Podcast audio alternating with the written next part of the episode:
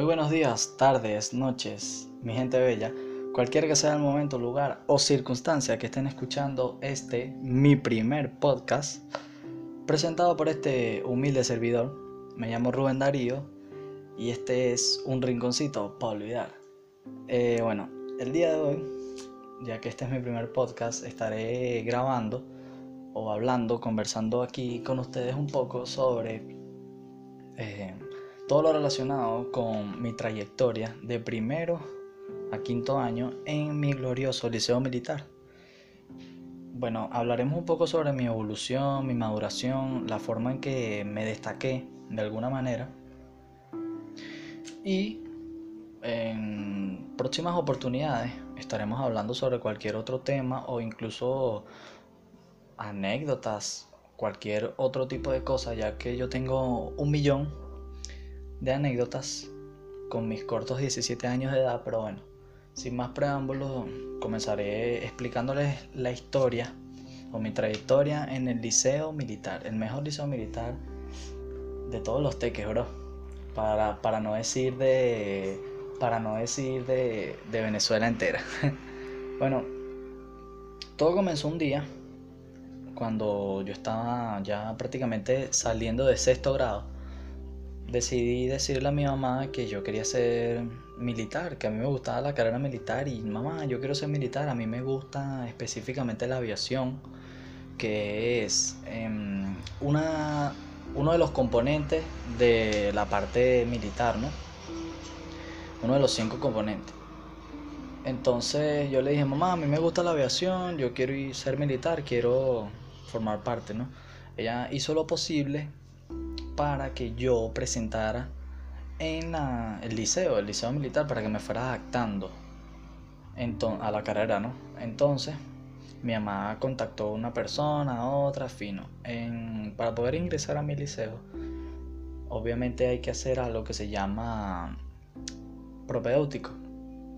Ese propedéutico dura aproximadamente como uno o dos meses, creo que era un mes lo que duró el de nosotros. Digo nosotros por mi promoción, pues que significa mucho para mí, ¿no?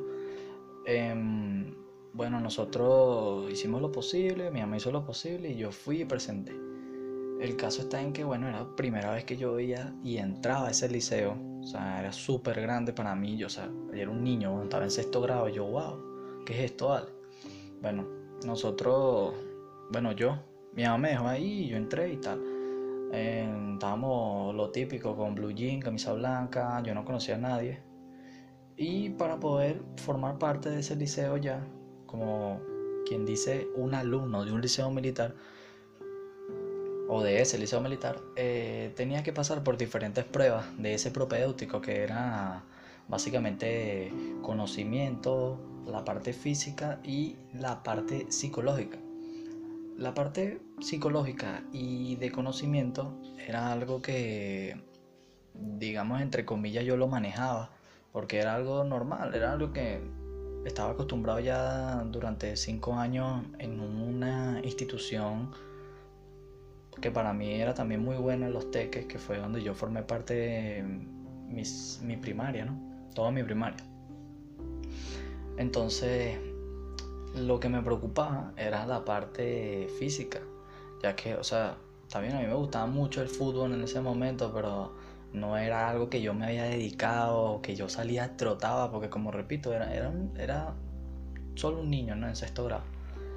Entonces, dicho y hecho, en la parte psicológica y de conocimiento me fue muy bien, pero la prueba física era básicamente trotar el patio el patio negro que está en mi hermoso liceo.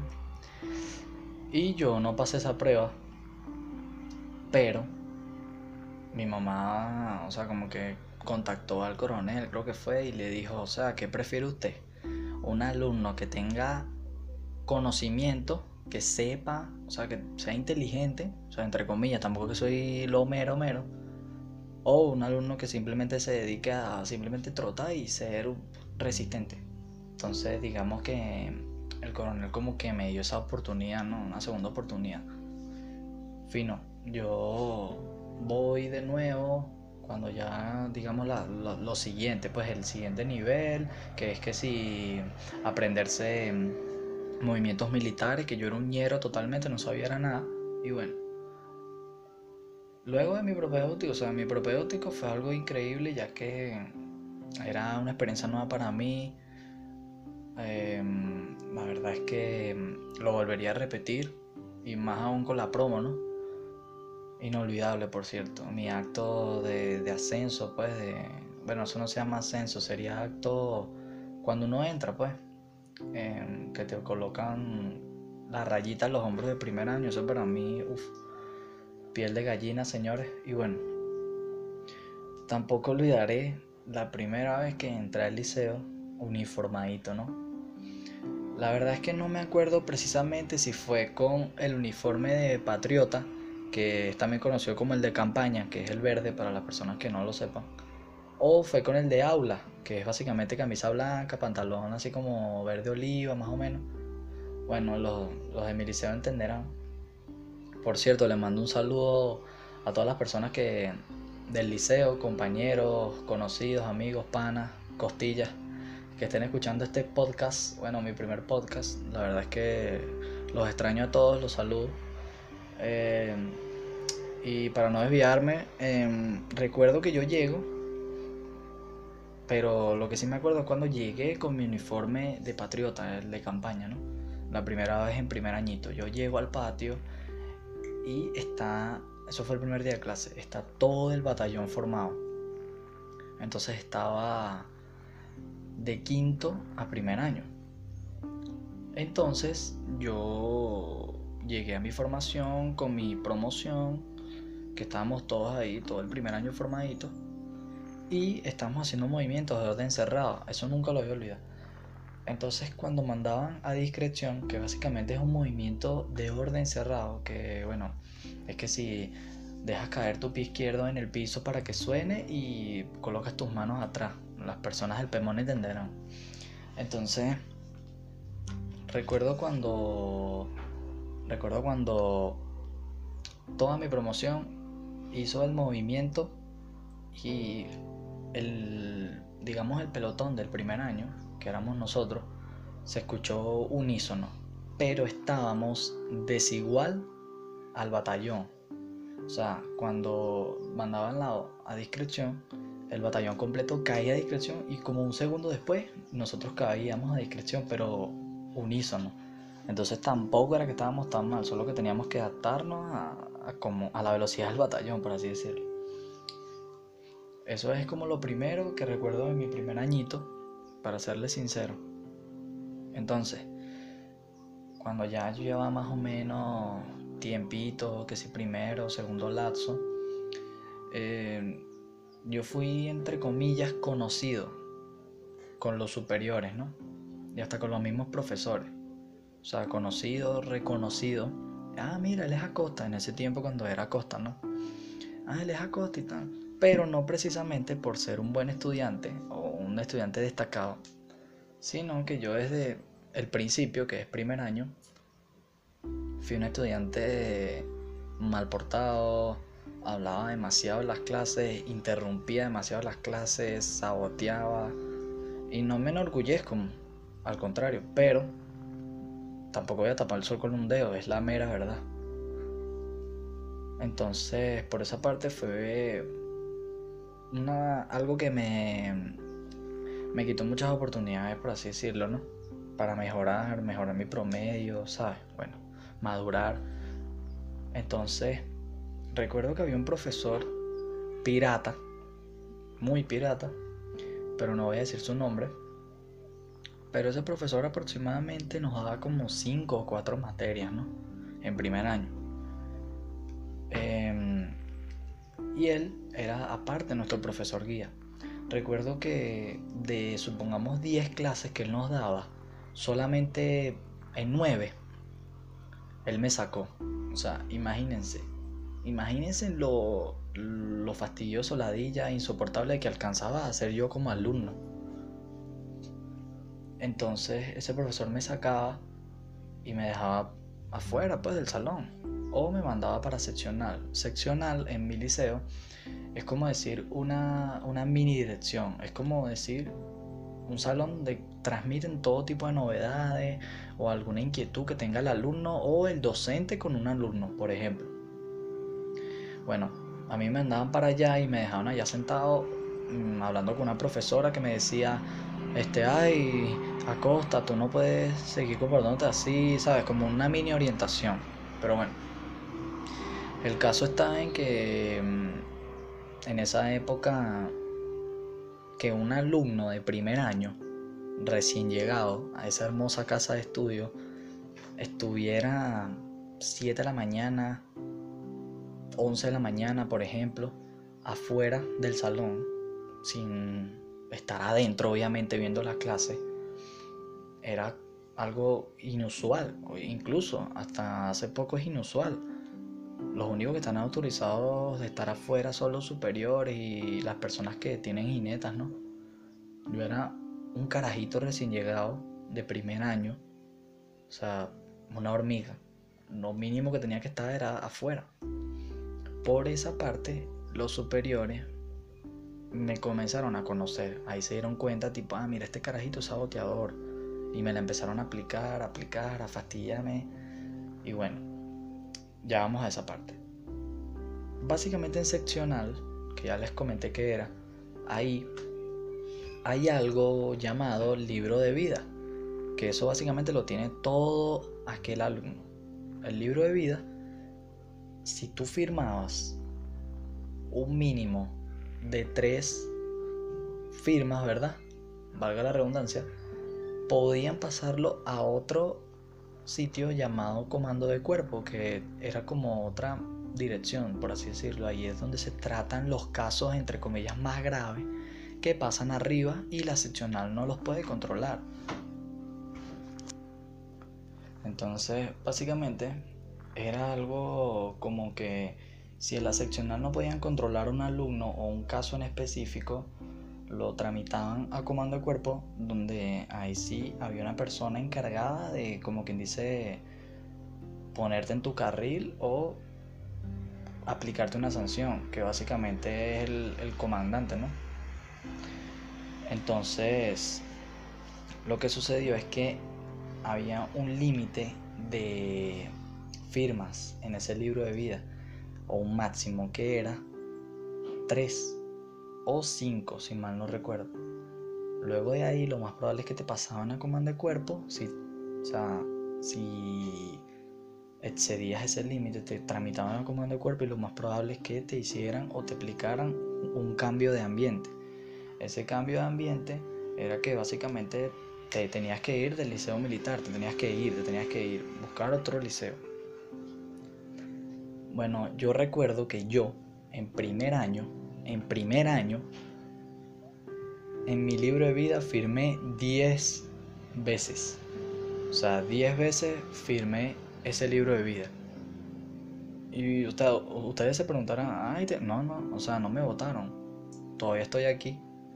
Todavía formo parte del liceo militar, lamentablemente por el coronavirus. Estoy en cuarentena como todos. Pero, o sea, yo soy alumno de quinto año y estoy a punto que me gradúe de ese liceo militar. Pero, o sea, es que ni siquiera hemos empezado como tal la historia. Esto es lo. el, el subsuelo de todo. Así comenzó todo. Firmando 10 veces el libro de vida. Ok, entonces. Lo que me llega a la mente de primer añito fue que una vez un, o sea, ya, íbamos a la salida, ¿no? Íbamos ya en el desplazamiento para irnos a nuestras casas. Y ese desplazamiento fue al trote. A mi mano izquierda había un amigo mío llamado David, que viejo, si estás escuchando esto, te mando salud. Ese pana estaba a mi, a mi mano izquierda, ¿verdad? Estamos trotando, bajando. Y el pana, yo vengo y le meto el pie pero fallo, pues falló la cuestión. Y él, no sé, él me dice algo como tipo, eh, no, mano, ya, listo, mosca, ¿qué tal? Algo así. Y yo me, o sea, estamos cagados de la risa, pero cagados de la risa. Y yo vengo y le meto el pie de nuevo y esta vez mi pana se cae, en plena bajada. Cayó con la rodilla, dio vueltas ahí. Cuando eso pasa, detienen la formación y a su vez detienen a todos los que venían detrás del primer año, que era básicamente segundo año, tercer año, cuarto año, quinto año, que bueno, eran obviamente superiores a nosotros, ¿no? Entonces, en esa, el pana, oye, sin querer, pasa la novedad, no, no, tal, me caí, me metieron el pie y tal. Entonces, yo aguanté hasta lo último y no salí, pero no aguanté la presión porque en una de esas bajó el coronel, director del liceo en ese momento, y comenzó a pegarle gritos a todo el mundo y ya yo había salido, pero no, fui yo y tal. Entonces el loco se obstinó en la madre.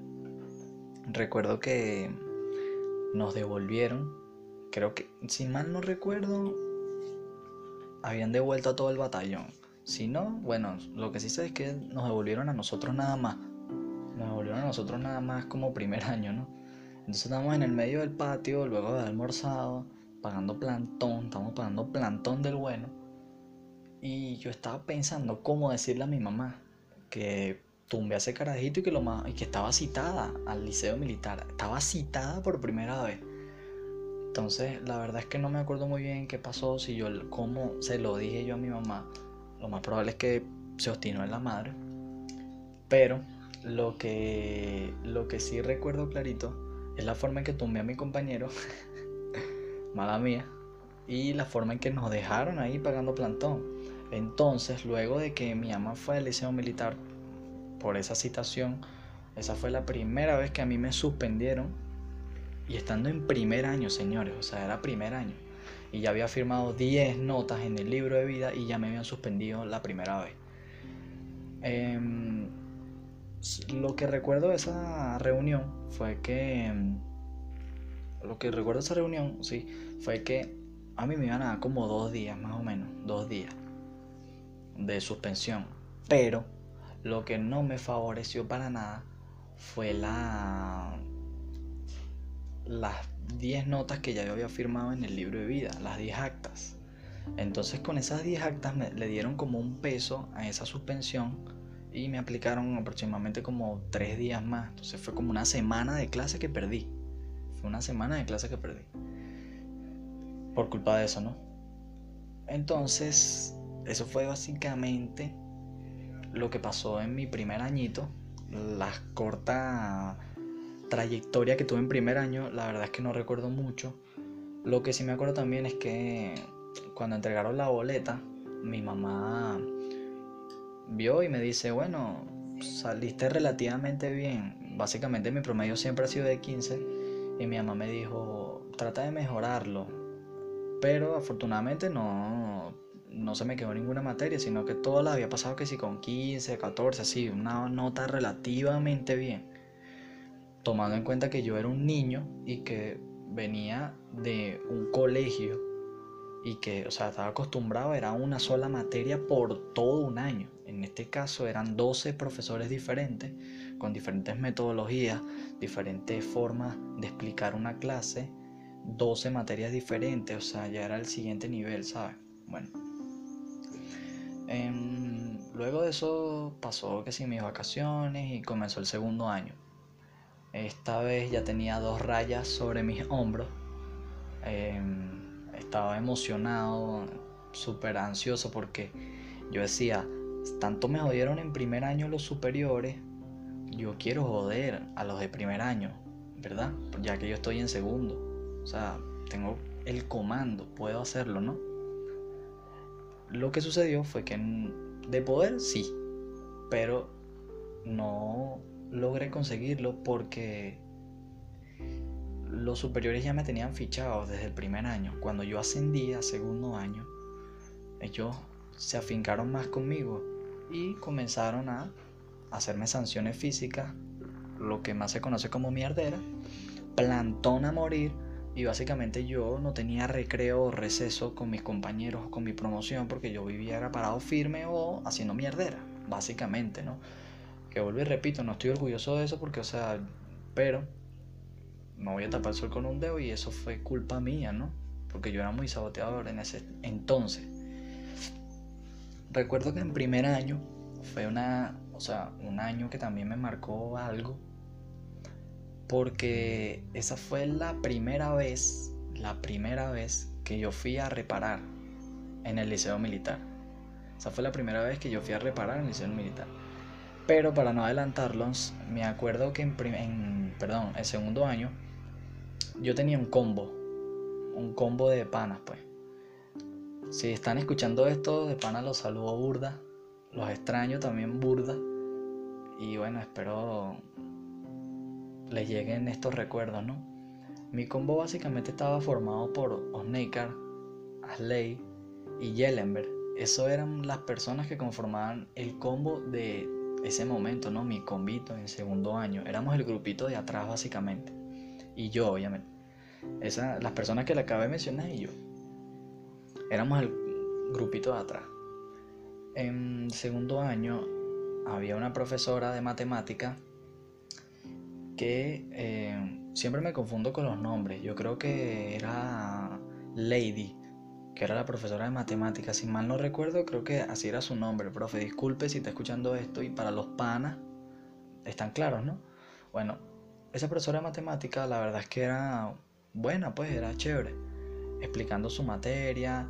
Y ella siempre fue una de las, del, creo que para no decir la única profesora que confió en mí en el liceo militar, confió en mí y ella casi siempre me decía y me daba como su orientación de que, oye, Acosta, en ese tiempo Acosta, tú puedes cambiar, puedes mejorar como alumno y tal, como, sí, como alumno, como subalterno, como superior, ok. Yo la escuchaba y la verdad es que, oye, me llenaba cada vez que ella me decía que yo podía lograrlo. Y en verdad yo quería cambiar, yo quería mejorar como un alumno de liceo militar, pero, como dice el dicho, quería fama y acuéstate a dormir. Era muy jodido, era muy jodido. Entonces, continuando, ¿no? Yo tenía mi combito y si uno del combo se metía en peo, nos metíamos todos. O sea, todo el combito. Si yo me metía en peo, que era prácticamente todos los días, mi combo también. Eso básicamente llevó a que todos los días hacíamos mierderita. Todos los días pagamos plantón y todos los días no teníamos receso, sino que nos la pasábamos era pagando plantón y haciendo mierda. También recuerdo de mi segundo año que a mí me fue muy mal con matemática y con dibujo técnico. Esas fue las dos materias por las cuales yo fui a reparar. Cuando yo fui a reparación, eso fue obviamente una experiencia súper, súper o sea, era algo increíble para mí porque yo era la primera vez que iba a reparar, imagino un liceo militar. Pero lo increíble era que en reparación estaban los superiores, pero era como si no estuvieran, porque no te ladillaban, no te paraban firme, no te sacaban la mierda, era como que todos eran iguales en ese momento. ¿Por qué? Porque todos estaban era pendientes de concentrarse y superarse para así pasar al siguiente año. La materia pendiente para así pasar al siguiente año, ¿no?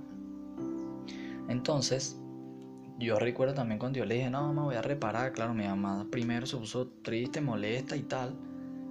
Pero a pesar de todo el regaño y el jarabe de lengua, como quien dice, ella estuvo apoyándome, siempre me apoyó, siempre estuvo ahí conmigo, mi mamá.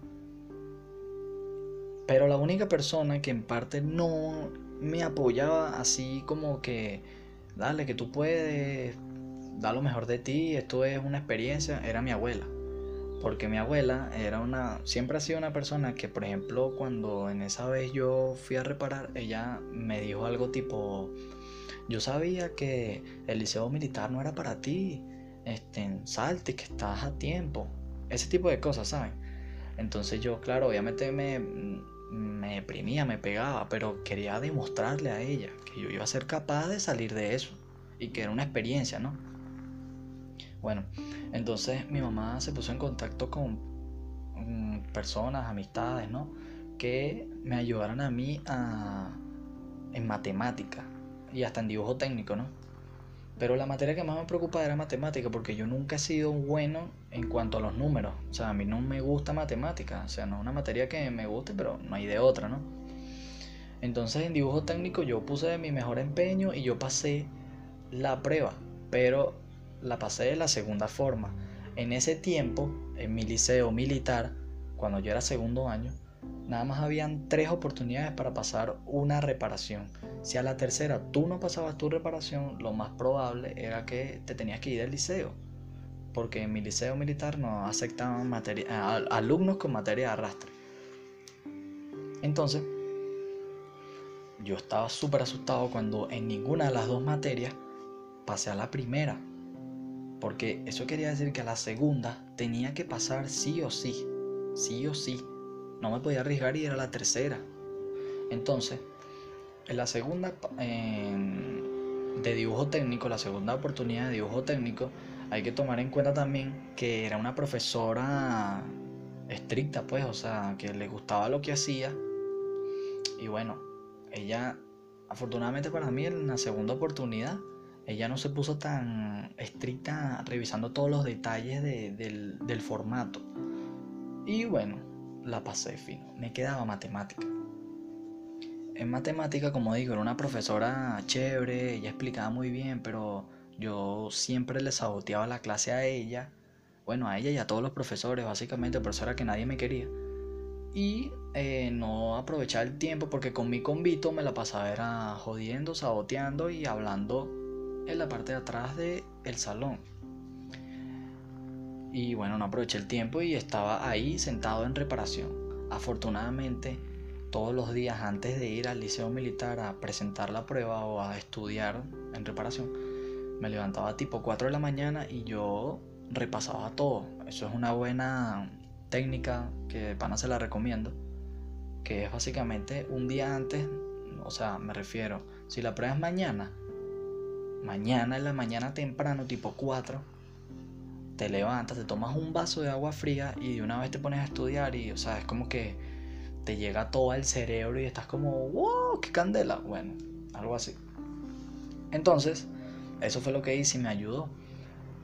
Yo le entrego la prueba a la profesora y recuerdo claramente que me, me paro, ¿no? Al lado de su, de su escritorio y ella pone en toda la prueba todos los este, los vistos, ¿sabes? El, visto de que está bueno, fan, fan, fan. Entonces me dijo, pasaste a Costa, en ese momento a Costa. Y yo lo, me acuerdo clarito que le dije, gracias, profe, cuídese, y la abracé. Y me fui. Feliz, ¿no? Llegó al trabajo de mi mamá, le comenté, mamá, ya pasé, listo. Ya estoy en tercer año, le dije. Ok, entonces aquí terminaría la trayectoria o lo que sucedió en segundo año. Lo más probable es que hayan sucedido más cosas, pero la verdad lo que yo cuento es lo que me marcó, ¿no? Lo que me marcó. Entonces pasaron mis vacaciones y ya estaba en tercer año, ¿no? El nuevo año escolar. Entonces, em, ya ese día, el primer día de clases de tercer año, me visto, me pongo mi uniforme y cuando me veo los hombros ya, o sea, tengo el hombro más rayado. Tengo tres rayas, señores. Era el ya adolescente, ¿no? Sí, era el adolescente más feliz en ese momento. Porque poco a poco yo me daba cuenta y decía, oye, lo estoy consiguiendo, a pesar de que me han sacado la mierda, de que han hablado de mí, de que he pagado mucho plantón, de que saboteo, ningún profesor me quiere, eh, he ido a reparar. A pesar de todo eso, lo estoy consiguiendo y ya me faltaban solamente dos añitos para el tan esperado día, ¿no? Entonces, recuerdo que mi mamá me dice, se me queda viendo esa mañana temprano, me mira el hombro, me mira a mí y sonríe y me dice, Em, échale pichón que quiero ver la otra. O sea, como refiriéndose al cuarto año, ¿no? Yo le dije, claro que sí, mamá, y, y me fui pues a estudiar. Básicamente el tercer año, el tercer año yo opino que fue uno de los mejores, para no decir el mejor año, para no decirlo, ¿no? para no decir el mejor año en el liceo militar, ya que en tercer año yo me di cuenta que yo podía, ¿saben? Que yo podía a pesar de todo. Y vuelvo y repito, yo no me, no me enorgullezco de decirles, no, a mí ningún profesor me quería, yo era una, una plasta. Pero es como digo, no se puede tapar el sol con un dedo y quería fama y acuéstate a dormir. Y esta es la mera, mera verdad. Porque este es mi podcast. O sea, un rinconcito para olvidar, señores. Aquí voy a decir la mera, mera verdad. Y listo, pues. O sea, entonces, transcurrió el tercer año y yo estaba consciente que se venían las tres Marías, que eran básicamente, ya todos la conocemos, física, química, matemática y bueno, y biología en ese tiempo. Entonces yo estaba consciente que se venían y que tenía que estudiar, pero nunca, nunca en vacaciones agarré un libro sobre física, sobre química, o sea, si lo dijera es completamente mentira, lo cual no fue así. Entonces yo vengo y comienzo a estudiar y a estudiar. Y en física, justamente hay un profesor llamado Julio, que él, bueno, ya, o sea, no volvió a ir al liceo por su salud, ¿no? Pero en tercer año, él a más de uno de mi promoción le hizo la vida imposible, hasta incluyéndome, pues. Yo a él le saboteaba también, bueno, no le saboteaba tanto la clase, pero sí me, que, me había quedado dormido varias veces y también discutía mucho con él. De cinco clases que él nos daba, por ejemplo, en tres yo estaba discutiendo con él. O sea, me ponía pico y pala, pico y pala con él, me ponía pico y pala con él. Entonces, eh, la verdad es que era un profesor muy bueno. O sea, él sabía lo que hacía en cuanto a su materia. Pero la forma en la que él explicaba generaba muchísimo sueño. O sea, era algo increíble, o sea, demasiado sueño. Bueno, el caso está en que mm, el caso está en que en primer, el primer y segundo lapso yo raspé física. Me quedaba un lapso, una oportunidad para pasarla, ¿no? Para no ir a reparar en tercer año también, que era lo que no quería. Cuando yo saco la cuenta, me faltaba aproximadamente 18 puntos para pasar la materia. O sea, si yo en el tercer lapso le pegaba en la nota final 18, no iba a reparar yo me sinceré con mi mamá y le dije, mamá, mira, yo necesito 18 puntos para pasar física para, en este lapso, para no ir a, a reparar. Entonces mi mamá, wow, se impresionó y se puso en contacto con una persona que, bueno, si estás escuchando esto, Nino, la verdad es que te quiero muchísimo, te llevo en mi corazón y la verdad es que gracias por todo tu apoyo. Esta persona, ¿verdad? Me ayudó muchísimo o me ha ayudado muchísimo en mi trayectoria de tercero a quinto año. Entonces, básicamente ella fue la protagonista de que este humilde servidor no, no fuera a reparar el tercer año de física. Porque si yo hubiera ido a reparar, sería nada más física, porque yo relativamente mejoré, o sea, muy entre comillas, ¿no? Mejoré mis materias, ¿no?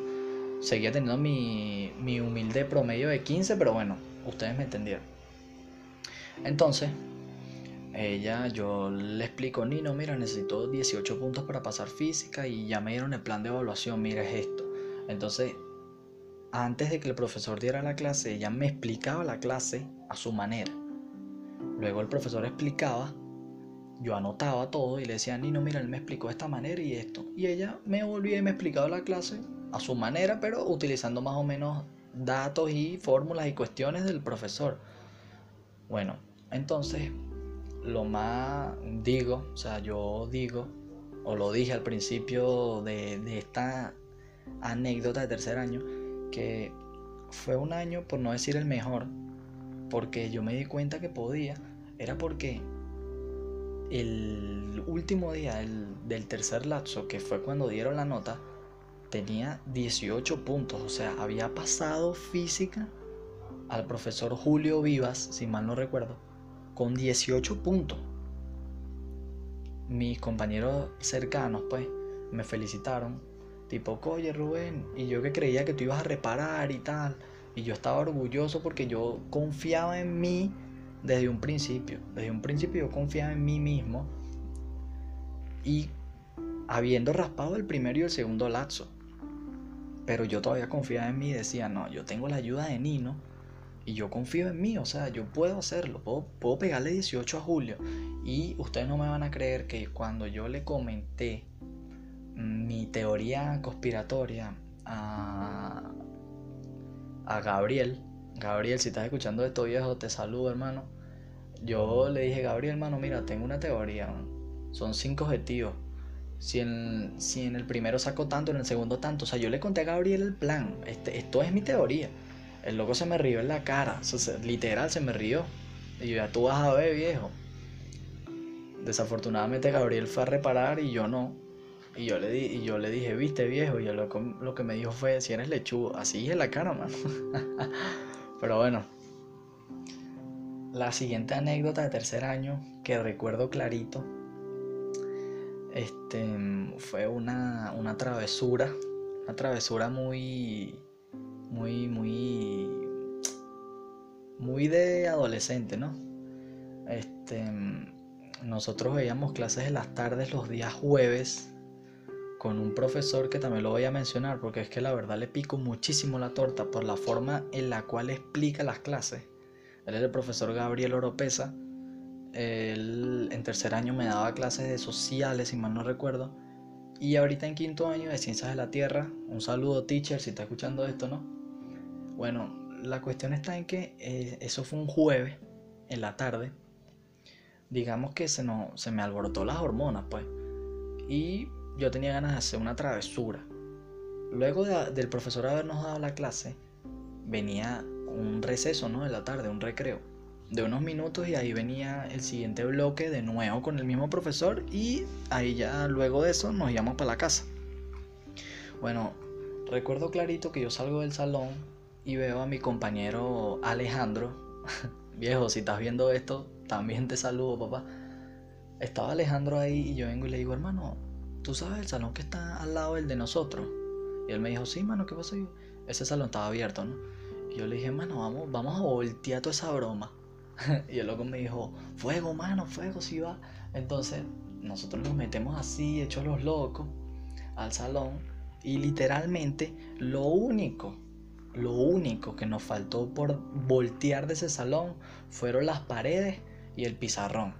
Porque literalmente todo, todo, señores, o sea, todo lo volteamos. O sea, las mesas, las sillas, pusimos una silla arriba de una mesa volteada y encima estaba otra mesa volteada con otra silla. O sea, eso era increíble. Eso era increíble. El escritorio lo volteamos y colocamos la silla arriba volteada. Eh, básicamente todo, todo lo volteamos. Todas las sillas, todas las mesas las volteamos. ¿Qué fue lo que pasó? ¿O qué fue lo que falló?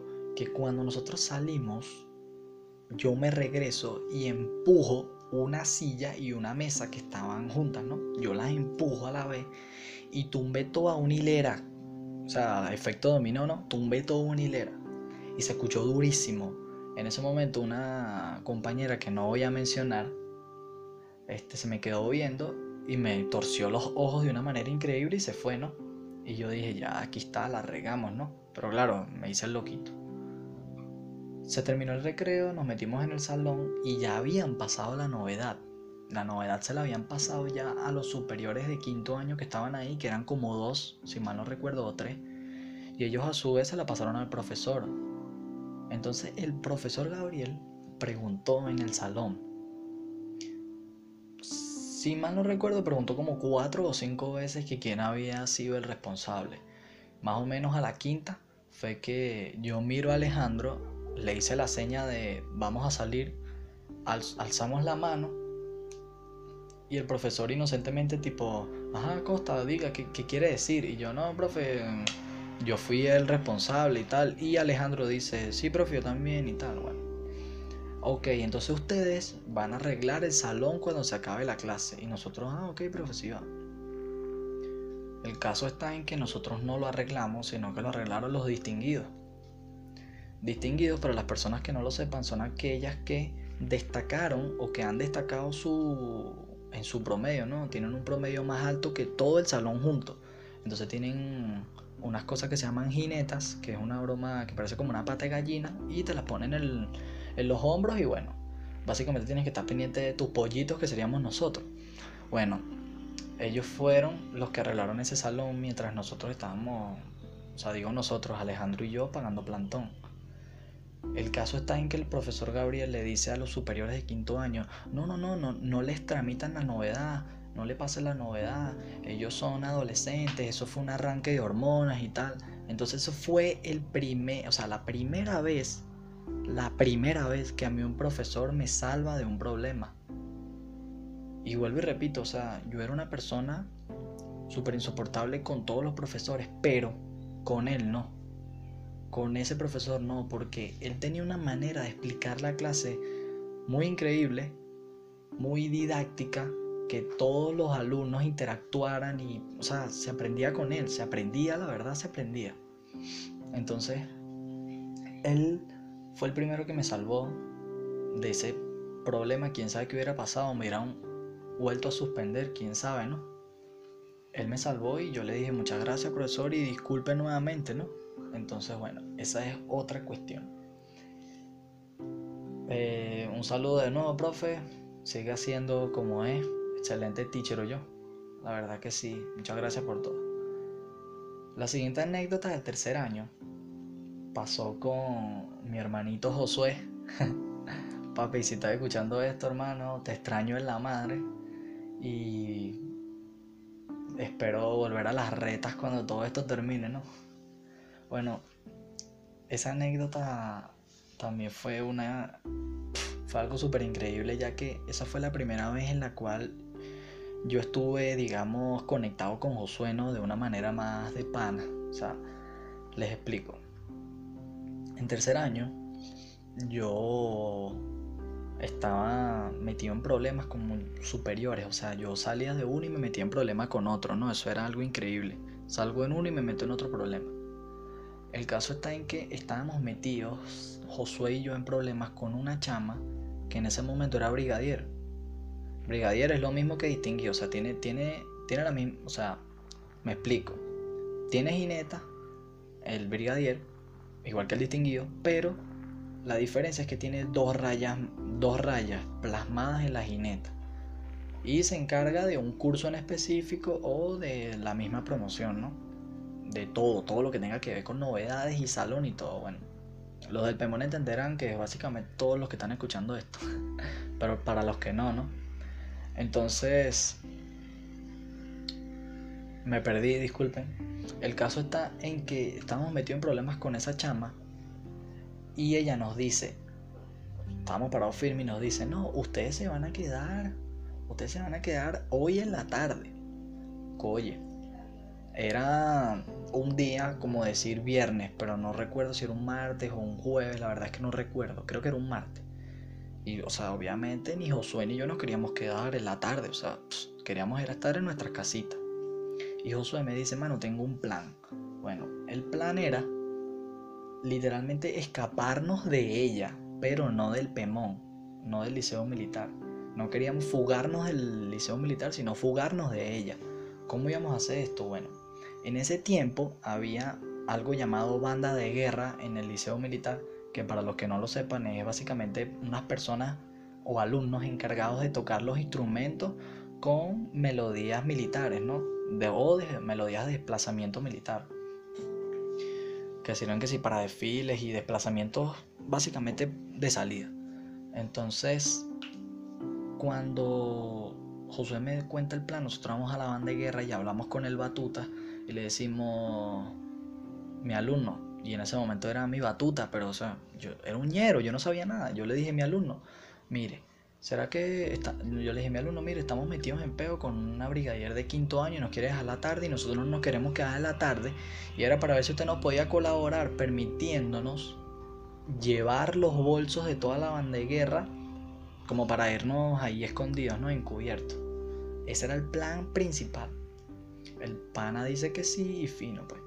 Nosotros nos agarramos todos los bolsos de la banda de guerra y bajamos adelante. Incluyendo nuestros bolsos, claro. Y Josué y yo metemos los bolsos de los los que están tocando los instrumentos en algo que se llama cubículo de bandeguerra, que es básicamente como un salón, un salón pequeñito donde metían los instrumentos y los bolsos.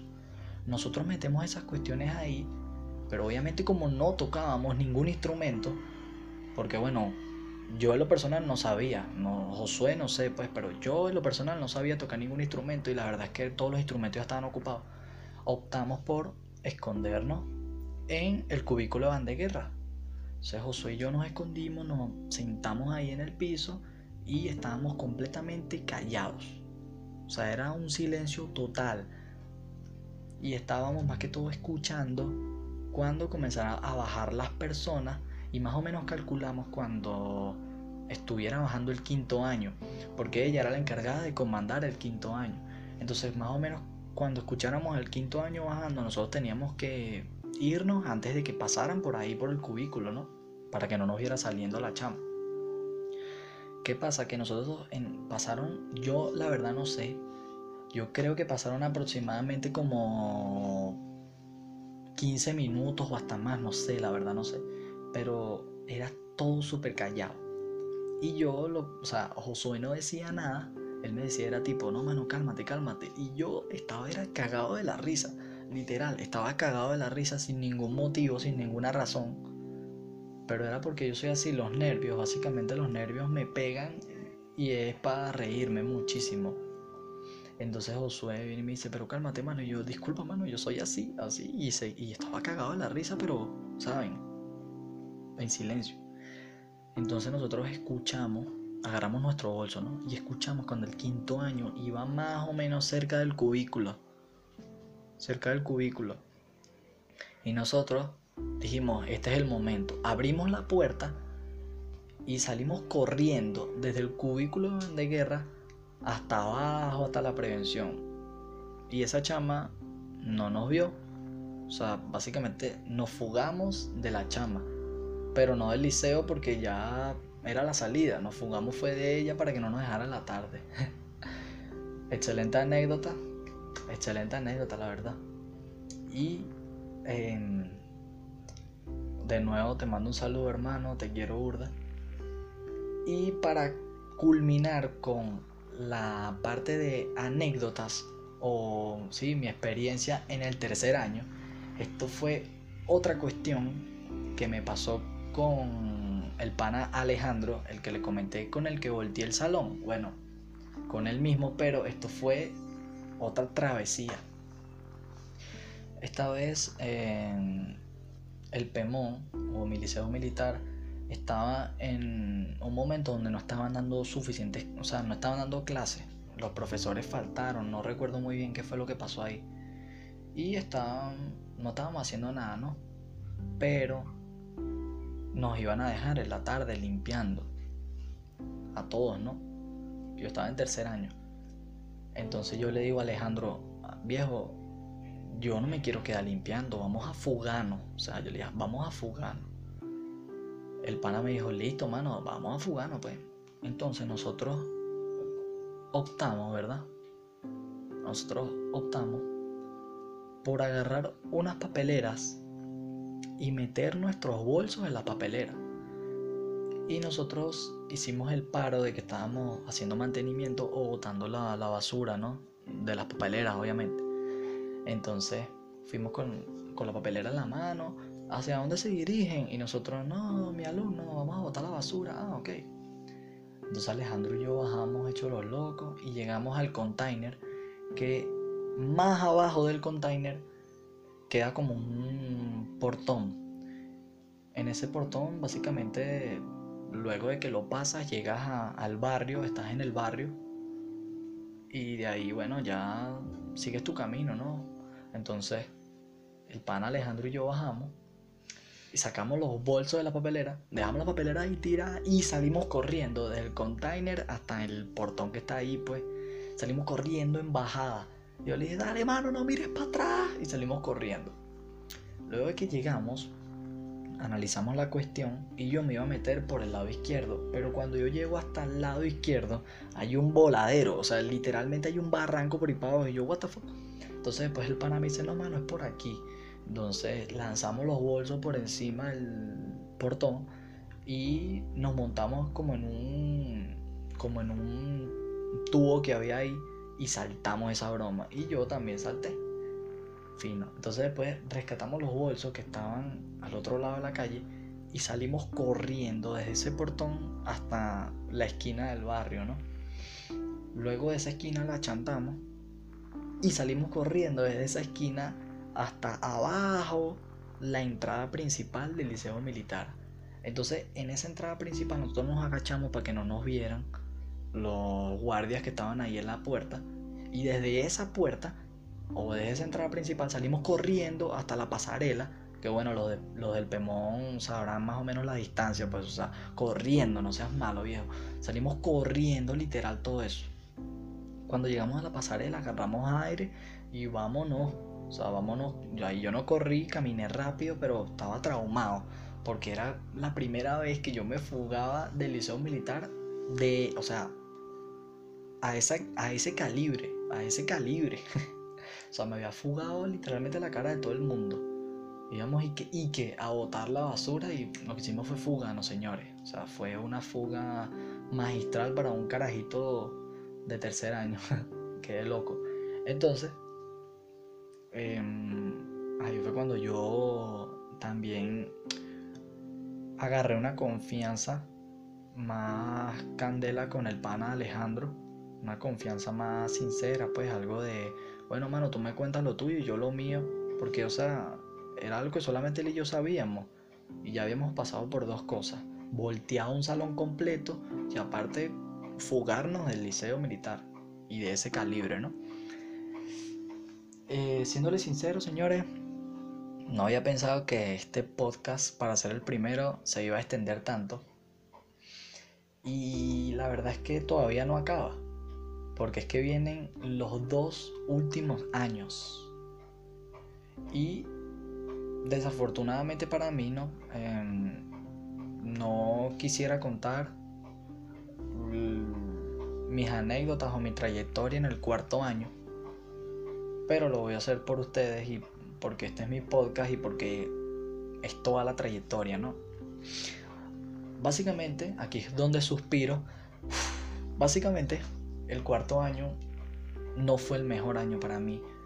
Para mi opinión personal, mi cuarto año fue el peor año en el liceo militar, en mi hermoso liceo militar. Ya que cuando yo pasé a cuarto año, yo decía, ya tengo cuatro rayas sobre mis hombros, ya tengo tres cursos subalternos, los cuales puedo comandar, los cuales puedo ladillar, ¿verdad? Pero cuando yo llegué al, a, clases, ¿no? Al reinicio, básicamente yo no quería comandar porque yo decía, ¿para qué? Si estoy en cuarto año, lo que quiero es vivirla. Entonces yo lo que hacía era que le saboteaba a los de quinto año le saboteaba muchísimo a los alumnos de quinto año. Lo que sucede, pasa y acontece, es que yo en cuarto año también, o sea, en cuarto año afortunadamente, lo único positivo de ese cuarto año fue eso, que fue el único año en el que yo por primera vez podía tener receso o recreo, pues. Yo estaba con mis compañeros, por fin me podía comer mi arepa tranquilo, sin que me estuvieran parando de plantón tanto, pues, o sea, tanto, tanto. Me refiero tanto como los anteriores años, porque primero, segundo y tercero sí me paraban firme solo y no estaba con mis amigos para nada. Bueno, en este caso sí.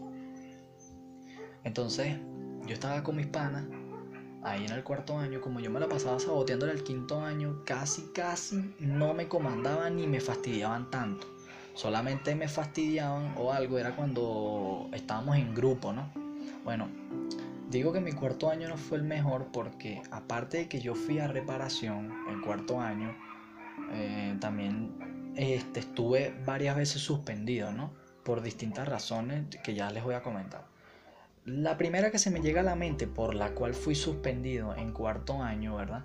Fue porque estábamos jugando cartas, ¿sabes? Estábamos jugando cartas, específicamente caída. Y en mi liceo militar, obviamente, no podíamos llevar cartas ni ningún tipo de juego de azar. Entonces, estábamos eh, varias personas, entre ellas estábamos el pana Josué, Osneikar, que ya esas dos personas se los comenté, y el pana Brandon, que no lo he mencionado y lo menciono en esta oportunidad. Eh, les mando un saludo, compadre, a toditos. Los quiero burda. Y bueno, ustedes estarán ahorita recordándose todo esto, ¿no? El caso está en que nosotros cuatro estábamos dando caída en un salón y eso fue tempranito en la mañana. Antes, antes de comenzar las clases, incluso la primera, antes de comenzar la primera clase a las 7 de la mañana, nosotros ya estábamos dando caída, haciendo tiempo mientras que todos entraran a sus salones y X, ¿no? En una de esas nosotros estamos así jugando y entra un profesor que la verdad es que nosotros le teníamos cariño y confianza, que, o sea, no lo voy a mencionar, ni siquiera voy a decir la asignatura porque lo, van a acertar de una vez. Y me da fastidio, pues. Entonces la verdad es que ese profesor entró y nosotros le teníamos como confianza y tal. Él dijo, o sea, él ya estaba como obstinado, no sé, vino como obstinado tempranito en la mañana y dijo, guárdeme esa carta, guárdeme, guárdeme esa carta. Entonces nosotros, ya va fulanito. Es el único profesor que le decimos por su nombre, ¿no? Ya va, fulanito, ya la vamos a guardar y tal, cálmate. No, dale, guárdame esa carta, Nosotros, bueno, dale, está bien, pero calma. Entonces nosotros la empezamos a guardar. Y él salió del salón, se salió y se fue, y nosotros, verga. Y se dirigía a seccional, y nosotros, verga, nos pasó la novedad. Entonces nosotros guardamos rápido las cartas y nos fuimos. Cuando nos fuimos, cada quien se fue para su salón y pasaron aproximadamente como unas dos horas, algo así, y llegó la profesora encargada de la seccional diciendo y que, este, Josué, ven un momento, salió Josué. Después, Osneikar, ven un momento, salió Osneikar. Ah, no, mentira, disculpe, me equivoqué. Eh, Josué, sal un momento. Brandon, sal. Y yo me asomo por la ventana y estaba Brandon y Josué hablando con la señora. Pasaron como tres minutos, cuatro, y me llamaron a mí este, piedradita sal. Entonces, ustedes se preguntarán, las personas que no saben, ¿no? Porque ya no eres Acosta. Bueno, lo que pasa es que yo conocí a mi papá relativamente cuando, hace poco, ¿no? Cuando estaba tipo en segundo año. Ya que durante 14 años yo estuve con mi mamá y yo tenía el apellido de ella. Entonces mi papá decidió darme el apellido y la cuestión yo lo acepté y bueno, ya ese es el apellido de mi papá, Piedradita, y yo así me llamaban en el liceo, ¿no? Entonces, recuerdo que yo salgo me dicen que las cartas y tal. Y yo, sí, profe, las cartas son mías, la dije desde un principio, pues. Era como que ya no me importaba, no le tenía miedo a la velocidad. Y eso es un grave error, señores. Entonces, mi mamá, ay, que me llama, em, la profesora las cartas y tal. Y yo, sí, profe, las cartas son mías y tal, las tengo en el bolso guardadas. Y ella me dijo, bueno, sácalas. Yo voy al bolso, busco las cartas y salgo. Entonces nosotros vamos a seccional y hacemos un, un, un informe sobre lo que pasó. Puse la verdad, que estábamos dando cartas y el profesor nos vio, ¿no? O sea, puse la verdad, señora. Claro, un poquito disfrazada, pero la coloqué. El caso está en que nosotros tres por cierto, Snaker, si estás escuchando esto, sí. Nosotros te salvamos de ese problema. Nunca te mencionamos en ese, en ese informe. Bueno, el caso está en que. ¿Sabes qué es lo increíble de este podcast? Que aquí es cuando salen como la verdad a la luz, ¿sabes? Yo apuesto que Oneca ni siquiera sabía eso. Pero bueno, lo hicimos por ti, porque, o sea, te queremos mucho, bueno, no hay manera. El caso está en que aproximadamente Brandon, Josué y yo estuvimos escondiéndonos de los oficiales como durante dos, dos semanas, dos semanas y media más o menos, escondiéndonos, o sea, de que de que no nos vieran, pues, de que no nos vieran, porque si no se podían acordar. Oye, hasta que ya llegó un límite, no nos podemos esconder más, nos vieron, se acordaron y citaron a nuestro representante. Entonces, bueno, sí, o sea, yo dije la verdad, estaba jugando cartas y la cuestión, pero nunca dijimos que estábamos jugando caídas sino un jueguito estúpido de cartas, pues. Pero nada más por solo hecho de llevar cartas al liceo militar está prohibido. Entonces me suspendieron aproximadamente por, creo que fue una semana también, si mal no recuerdo, sí, fue por una semana también. Luego, el comandante de cuerpo de alumnos, en ese entonces no, era mayor, me hizo botar las cartas. Bueno, más que todo fue mi mamá la que dijo, no, bótela. Entonces yo me levanté y las boté en, una papelera de su oficina, ¿no?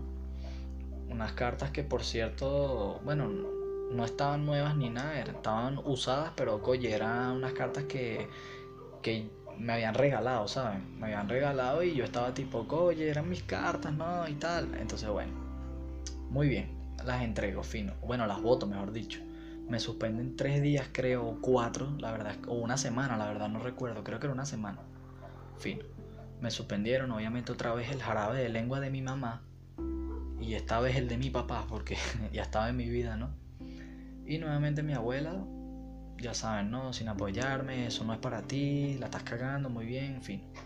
Pasó el tiempo, me reintegro un día lunes de dicha suspensión y ese mismo lunes me metí en otro problema. O sea, duré una semana suspendido. El viernes acabó esa suspensión, sábado, domingo, el lunes que yo llego, me metí en otro problema. Nuevamente este problema, bueno, este problema fue algo más grave, ¿no? La verdad es que yo me asusté muchísimo. Eh, y también está involucrado mi amigo Josué.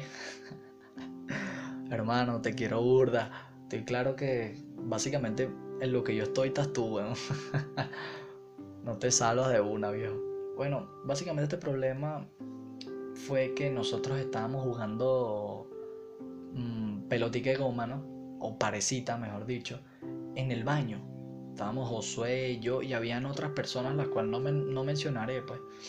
Entonces en el baño de mi liceo militar es grande. Uf, sí es relativamente grande no entonces estábamos jugando parecita habíamos en ese baño aproximadamente como cuatro, cinco o seis personas contándome a mí, incluso como seis personas contándome a mí. Estábamos jugando parecita muy activo en la pista, ¿no? Y llega un momento en el que yo digo, no, vale, qué fastidio. Y me voy a uno de los cubículos. Cubículos es donde está una poseta y está cerrado por una pared y por una puerta, ¿no? Un cubículo normal, común y corriente. Entonces yo dije, no, vale, qué fastidio de esto.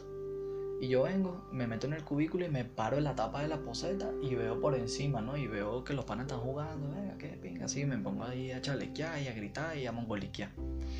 Entonces yo veo hacia arriba y está el techo, pero hay una lámina que no está.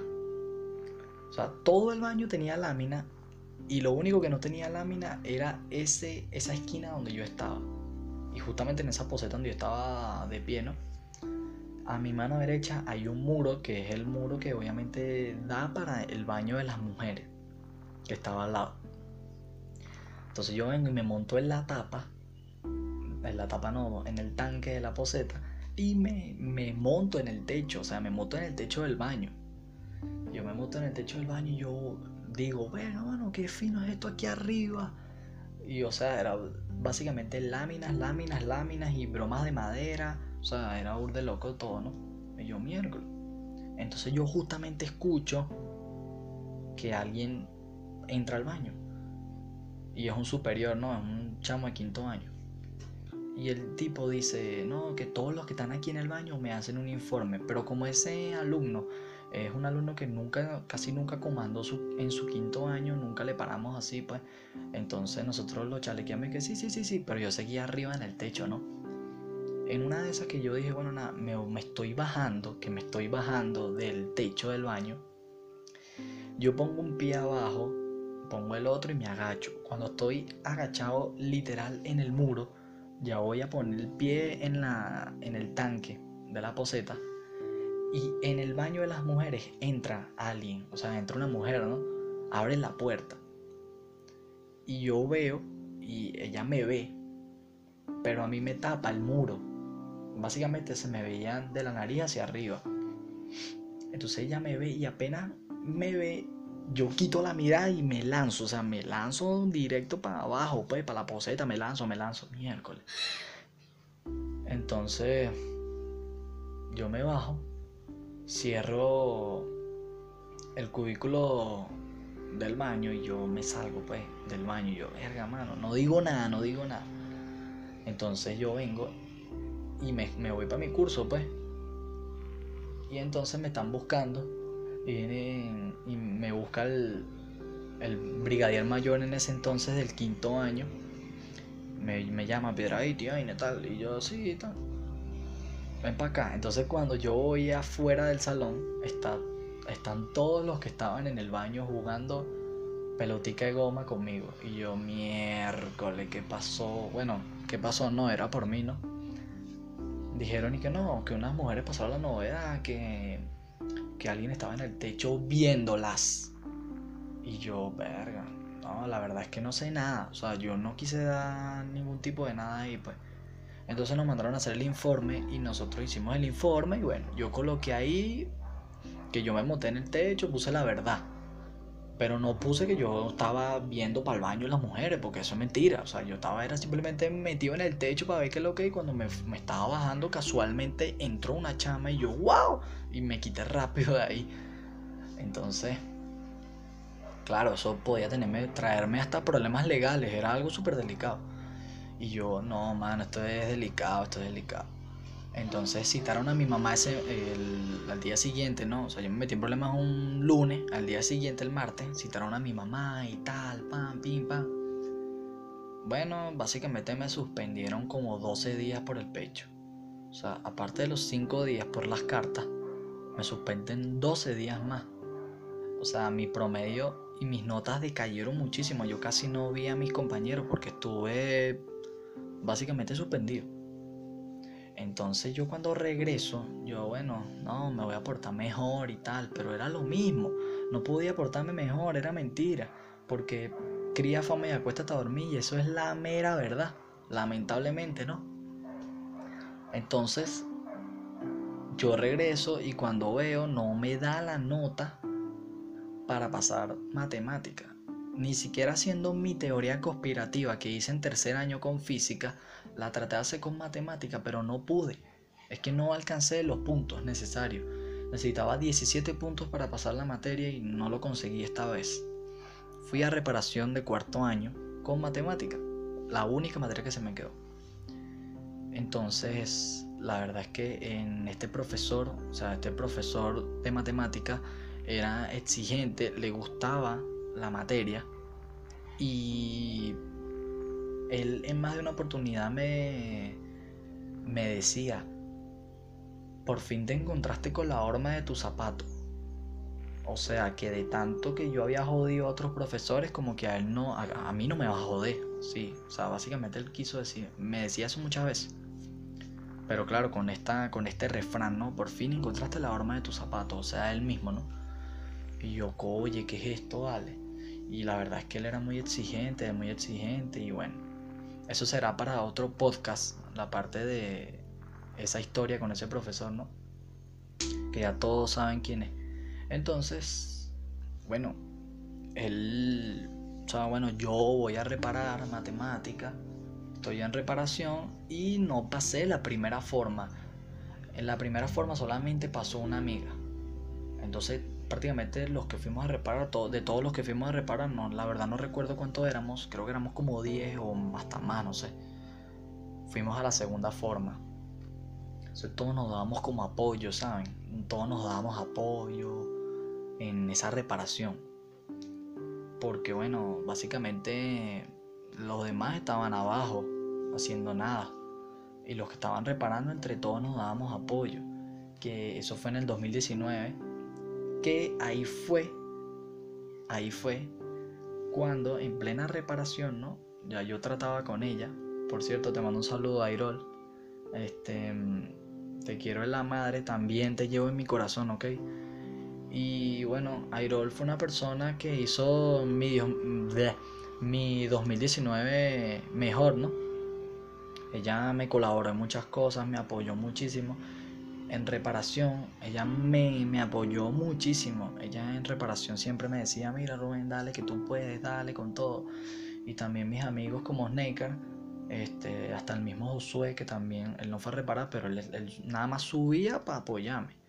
Este, Brandon también estaba ahí apoyándome. Y la verdad es que pido disculpas si había otra persona que también estaba ahí apoyándome, pero de los que más me acuerdo son de ellos. La verdad pido disculpas, pero sí.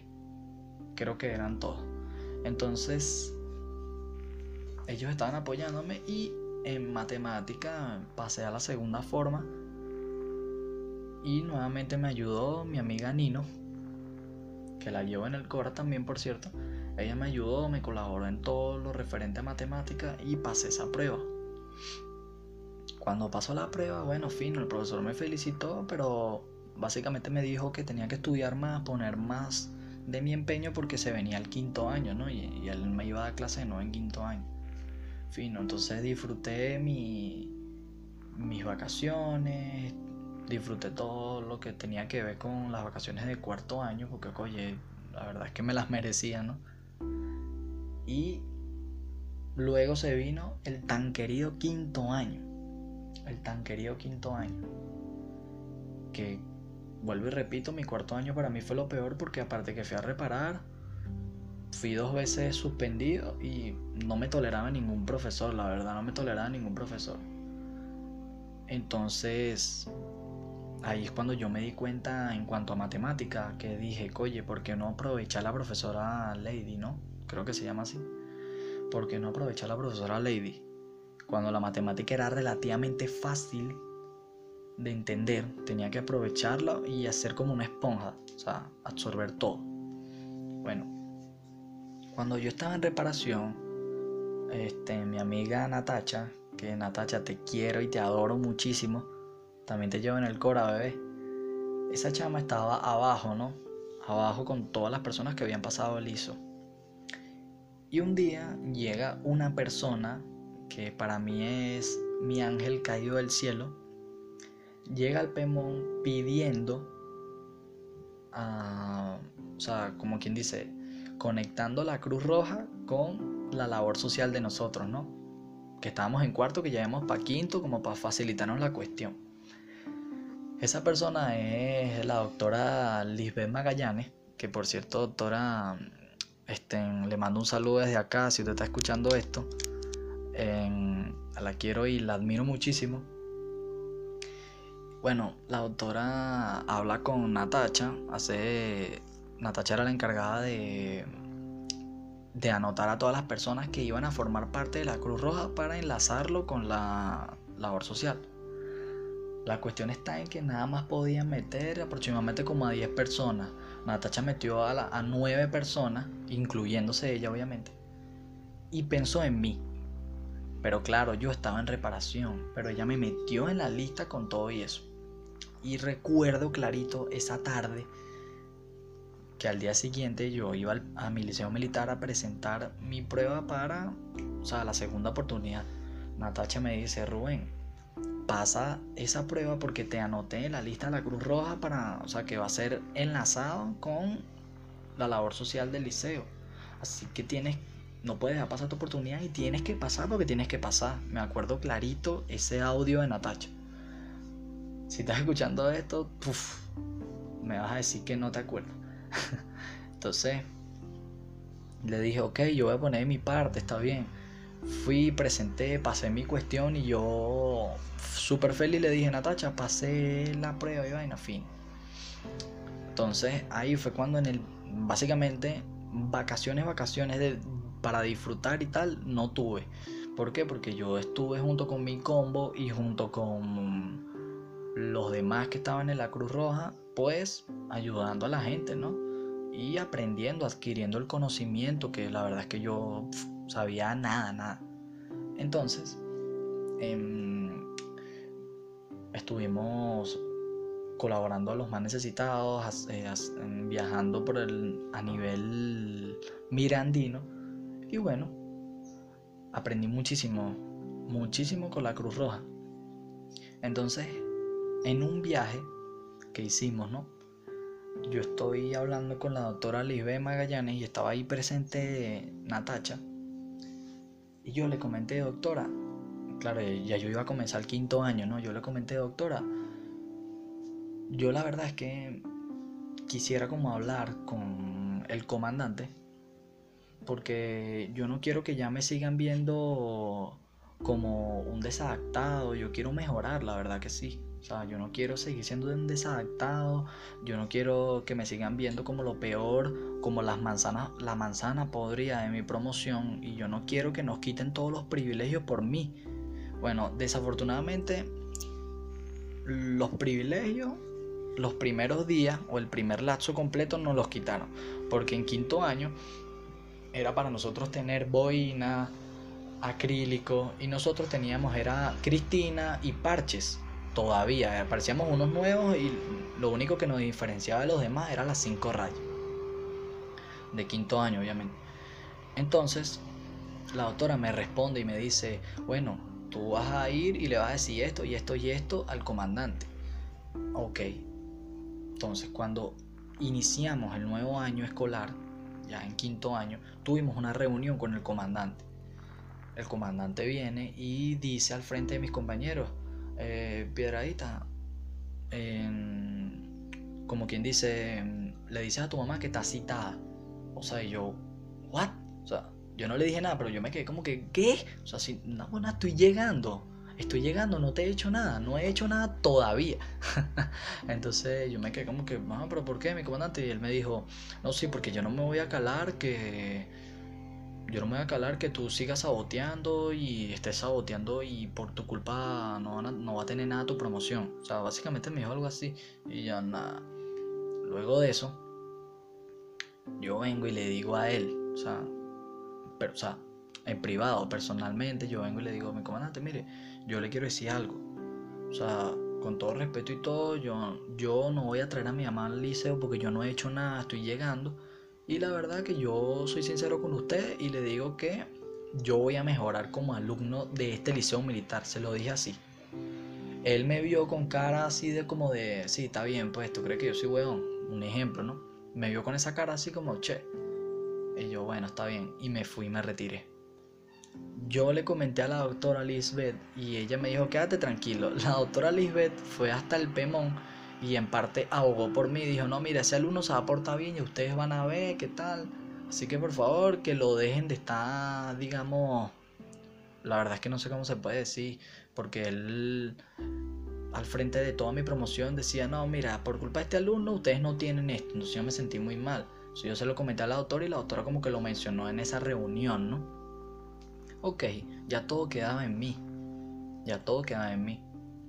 Si yo deposité la confianza, la fe en el tercer año para pasar física con 18, en el cuarto año para pasar la segunda oportunidad de matemática en reparación, ¿por qué no podía mejorar como alumno de un liceo militar? ¿Por qué no podía madurar?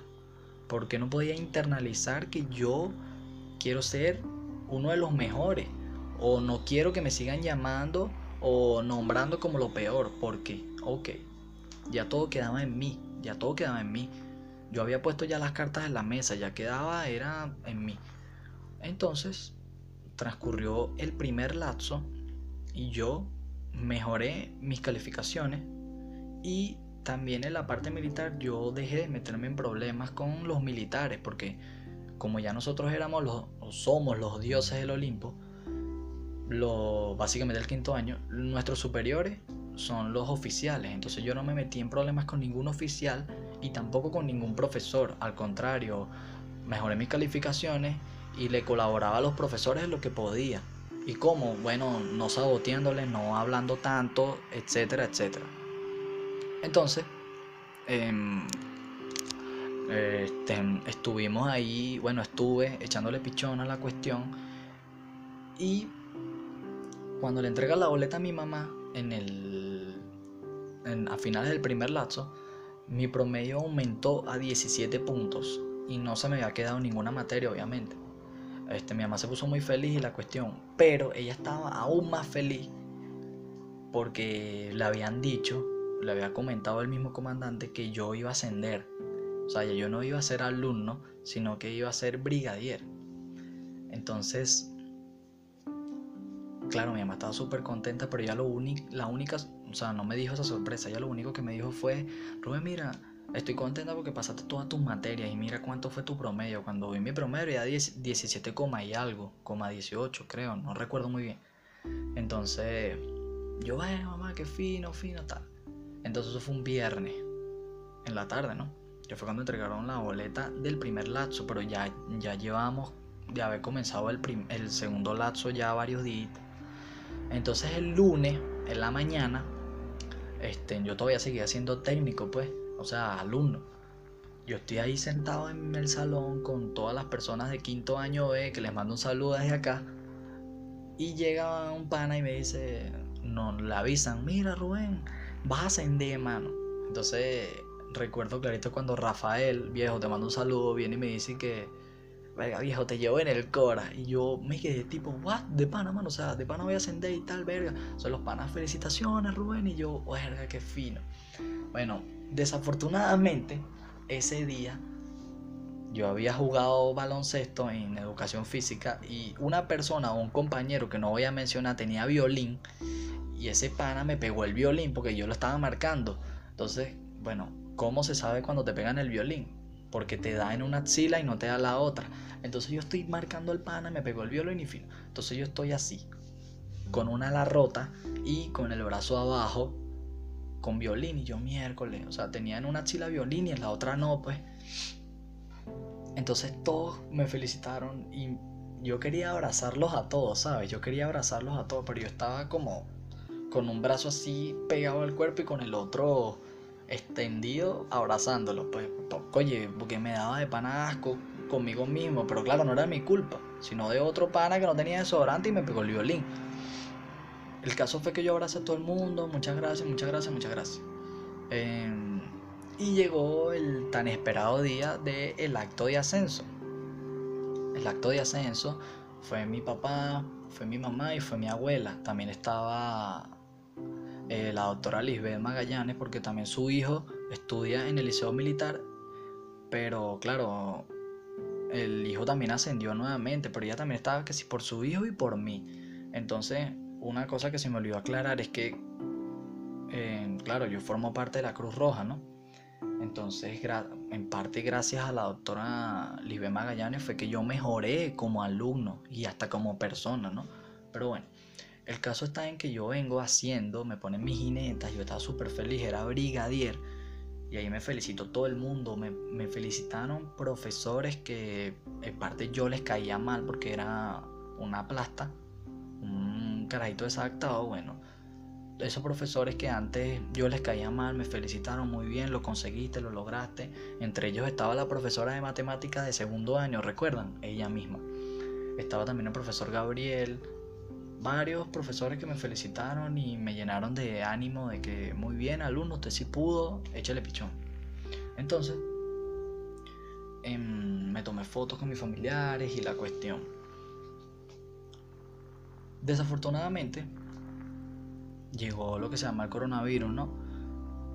Y bueno, nos vimos obligados a terminar el año escolar desde nuestras casas. Eh, doy más que todo las gracias, primero que nada a todos ustedes por haberme escuchado, por haberme soportado todos estos minutos mi irritante voz. Claro, pero para las personas que le encanta mi, mi voz, pues bueno, estarán deseando más, ¿no? El caso está en que les doy gracias y también le doy muchísimas, muchísimas gracias a la doctora Lisbeth Magallanes si en algún momento usted, doctora, está escuchando esto, la adoro muchísimo, la quiero, la llevo en mi corazoncito. Y la verdad es que gracias a usted fue que yo mejoré como alumno, como persona. Y, maduré, pues. Y en parte mejoré también, mejoré muchísimo como alumno y como persona. Muchas gracias, Doc. También le doy las gracias a mi combo, que está conformado por Natacha, Samuel y Josué. Ellos tres son mi costilla, mi costilla derecha. Y también forman parte de mí y están en mi corazón, ¿no? Ellos también me apoyaron muchísimo en, todo ese trayecto, en todo, ese recorrido que les acabo de contar, ¿no? Em, Gracias por haberme escuchado. El mensaje o la... Sí, bueno, más que todo el mensaje de, de, este, de, este, de estas anécdotas, de este podcast, de esta trayectoria de Rubén Darío, es que no importa cuántas veces te caigas, no importa cuántas veces te humillen, no importa si eres lo peor de lo peor, nunca es tarde para cambiar. Nunca es tarde para mejorar como persona y como alumno. Nunca es tarde para sincerarte contigo mismo y decir, ya basta de ser lo peor de lo peor, es hora de mejorar, es hora de afrontar las cosas como son y de ser una mejor persona para mí, para mi familia, para mis amigos, para la sociedad en general también. Entonces, no importa cuántas veces te caigas, levántate, sacúdete el polvo y sigue adelante. Les mando un saludo desde el encierro de mi choza, mejor conocido como mi cuarto. Los quiero muchísimo a todos y espero tenerlos nuevamente en un siguiente podcast. Les mando un saludo y cuídense.